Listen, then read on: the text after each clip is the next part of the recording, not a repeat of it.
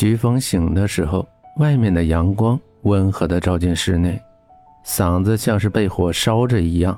他支撑着身体，努力坐了起来，全身却像是被车碾过一样，酸痛无力，头疼的特别厉害。他伸手去够旁边桌子上的水杯，一个不稳，杯子摔在地上，像是烟花一样绽放。少爷。你可算醒了。一个满头白发的妇人佝偻着身躯，小跑着过来，脸上的皱纹因为笑而叠在了一块。贺奶奶，你……徐峰疑惑地看着扶着自己躺好的老人，这不是照顾自己长大的贺奶奶吗？她怎么在这儿呢？难道我迷糊的时候回到了徐家？不可能。我是死也不会来这里的呀，像是知道他在说什么。贺奶奶点了点头，把刚才熬好的一碗姜片红枣粥端了过来，小心的喂他。奶奶慈眉善目，是在徐峰之前就在徐家生活的人，记得他的子女都不养活他。有一天，妈妈在一家家政服务中心找保姆的时候，觉得老人家挺可怜的，就把他带了回来。没想到他虽然年长，但是做的饭菜特别好吃，干活也很利索，一直到现在都还在徐家生活着。徐峰的母亲在知道丈夫有外遇之后就出国了，到现在都不知去向。有的人说她因病去世，也有的人说她已经改嫁他人，但是到现在徐峰也不知道到底是怎么样了。这么多年来没有母亲。仿佛已经成为一个习惯，所以他并不觉得孤单，只是有的时候想起来，会为自己的母亲感到心痛。徐峰的粥吃到一半的时候，爸爸苏时锦和医生进来了。医生检查完之后说已经退烧，便离开了。奶奶也端着碗，在徐峰的示意下，担忧地走开。室内一下子变得安静，不，确切说是变得死寂。没想到昨天那么大的雨，你还是去给小韩上坟了。我看你晕倒在雨里不省人事，就把你给带了回来。你现在好些了吗？苏时锦慈爱的目光看着有些憔悴的徐峰，说到苏寒的时候，他的眼神里带着伤痛。有些人也许陪你是一时的，你却记他一世，在这一生中愧疚的活着。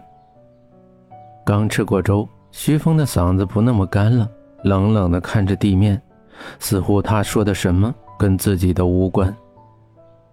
如果没什么事的话，我想我可以走了吧。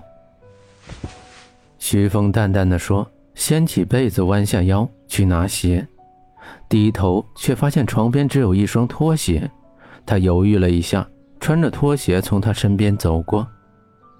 这是你的房间。高考结束了，回来住几天可以吗？苏时锦的语气带着恳求，转身看着徐峰决绝的身影说：“苏寒的笑容出现在他的脑海中，那轻如红色蒲公英一样的身躯，只是一瞬间就消失在窗口，只剩下地上一片血肉模糊。徐峰的眸子带着嗜血的红，紧紧的攥着拳头，淡淡的说。”还有意义吗？抬起头，放在书架上的各种奖杯都在，每一张获奖照片上都有他阳光般的笑脸，只是最后一排的最后一个角落却少了一张，那是他跟苏寒的合影。那年绘画比赛第一名，他跟苏寒一起上台照了一张照片。徐时锦完全没有想到他会这样说。他的语气里充满了陌生。照片呢？什什么照片？我放在书架最边上那个相框，除了你，没有人会动那张照片。徐峰说话的语气像是一个孩子在怀疑他同桌偷他的橡皮一样，非常的肯定。呃，在我的房间。徐时锦顿了一下，语气沉重的说。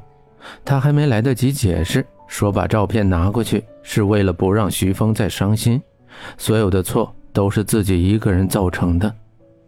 徐峰大步朝着徐时锦的书房走去，怒气冲冲地推开门，看到那张照片完全的在他的书桌上摆放的时候，他才放心，动作轻柔地拿起相框，看着里面两个笑得灿烂的人，一个笑得清纯，一个笑得拘谨。